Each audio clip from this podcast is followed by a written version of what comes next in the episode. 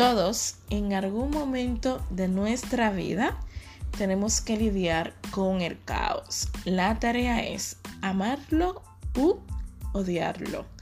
¿Tú qué vas a hacer con tu caos? Episodio número 13. Ansiedad. Hola, yo soy Alesa Dacier, soy psicóloga online para seguimos alesadacier.com tanto en mi página web como en este espacio te acompaño a amar tu caos. La ansiedad es un mundo donde en él hay muchísimos matices. Cada cabeza es un mundo y cada ansiedad también lo es. Cuando alguien me habla de que tiene ansiedad, siempre le hago la misma pregunta a todos y es, qué pasó en tu vida. Desde ahí nos damos el permiso de hacer un viaje emocional y poder navegar en la historia de vida de esa persona. Y gracias a esto podemos ver qué hay detrás. Inestabilidad económica, inestabilidad emocional, crisis existencial porque ahora tengo que plantearme nuevos objetivos en mi vida y no sé cómo hacerlo, una ruptura, una separación, duelo por la pérdida de un ser querido, incluso un proceso migratorio. Nunca olvidaré ese día que llegué a casa y me encontré sola. Fue la primera vez que me encontraba sola después de una ruptura, luego de haber vivido en pareja y que eso no funcionara. Llegaron ahí unas sensaciones súper extrañas, miedo, angustia, tristeza, sensación de que me quedaba sin aire, pensamientos muy raros y el sentimiento de abandono. Me vi como una niña desprotegida en la cual no sabía qué hacer de ahí en adelante con su vida. Desde ese momento fui diagnosticada con ansiedad, algo que solo conocía en teoría, verme cara a cara con la ansiedad fue un caos emocional que me costó muchísimo aceptar. También he tenido ataques de pánicos muy fuertes. Más adelante te hablaré sobre este caos. La ansiedad no hace creer, sentir como que yo no puedo con esto, que no tengo el control como que mi vida se está tamboreando y no sé qué hacer.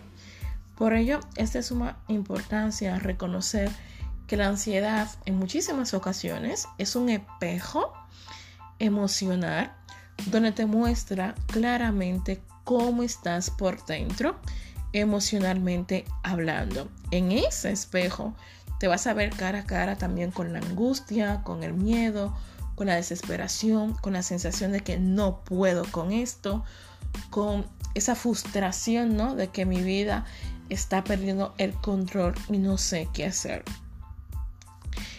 La ansiedad se puede presentar de maneras muy diversas. Por ello, es de suma importancia de que no compares este caos con el de otras personas, porque ahí entra lo que es nuestro recurso emocional, nuestra historia de vida y el cómo nos afrontamos a una situación X. No eres más fuerte ni más débil, nada que ver.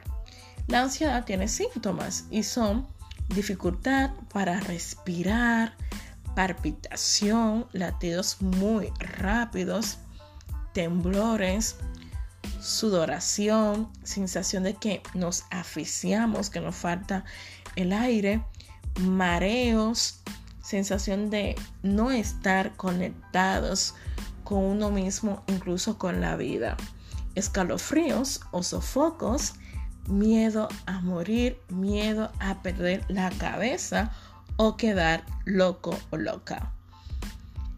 ¿Qué lo producen? Es de suma importancia decirte que a lo largo de nuestra vida nos veremos cara a cara con muchísimos acontecimientos que van a tener gran impacto emocional en nuestra vida. Algunos de esos acontecimientos pueden producir lo que es una ansiedad y otros no. Eh, ¿Qué puede producir que nosotros tengamos ansiedad? Diversos acontecimientos que pueden ser la muerte de la pareja, divorcio, separación sentimental, dígase una ruptura, pena de cárcel, muerte de un familiar cercano, enfermedad terminal, matrimonio, embarazo, la llegada de un bebé, dificultad sexual, cambio de trabajo, de ciudad o de país. Pueden ser muchísimas cosas más también. La ansiedad no siempre es negativa. Existe lo que es la ansiedad positiva, que es aquella que nos impulsa a movernos, a hacer cambios, ser más creativos, a tener curiosidad por la vida y por nuestro crecimiento personal. Esas inquietudes que a veces tenemos también son buenos. Luego de ello está la otra cara de la moneda, la ansiedad negativa. Es aquella donde emocionalmente nos sentimos agobiados, agotados, desmotivados y que no tenemos el control para gestionar una situación X. Todos necesitamos una manera puntual, de manera muy moderada, lo que es la ansiedad. Siempre va a estar presente. La ansiedad también se puede manifestar a nivel fisiológico, dígase con los síntomas que mencioné arriba. Luego también está la parte cognitiva, que tiene que ver con nuestras creencias. Es de suma importancia siempre revisar cuáles son las creencias que tenemos respecto a la vida y respecto a nosotros mismos. La ansiedad es un recordatorio de que debemos aprender a vivir en el presente. Nada fácil en algunas ocasiones. Un día a la vez, que suena muy bonito, pero cuesta bastante aplicarlo cuando hemos pasado por una situación X que nos marcó la vida. Por ello, tienes que respetar tus procesos y entender de que si ahora mismo estás pasando por una circunstancia X, es normal que se produzca un poquito de ansiedad, siempre y cuando tú lo puedas gestionar. Y si no es así, como siempre te digo, no pasa nada por buscar ayuda de un profesional en un momento X. Eso no te va a quitar ningún poder. Los tratamientos para lidiar con la ansiedad pueden ser diversos.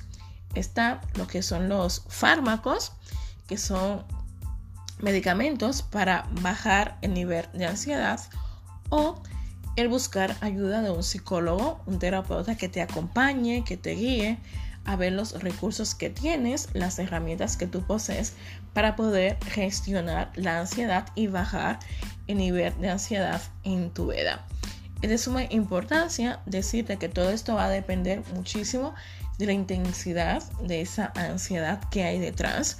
Por ejemplo, en mi caso, yo tuve ansiedad por ruptura, ansiedad por duelo. Hay una razón específica X hasta que la persona, si estamos pasando por un duelo, por una ruptura, eh, asimilemos, aceptemos y nos llevemos bien con ese caos, esa ansiedad desaparece o va bajando su nivel de intensidad. Más adelante te hablaré sobre este tema, sobre la ansiedad, más recursos que te pueden ayudar, los tipos de ansiedad que hay y cómo ponerle nombre a esa ansiedad cuando está presente y, que puedas, claro, entender cómo puedes lidiar con él. Nos veremos muy pronto en un próximo episodio. Bye bye.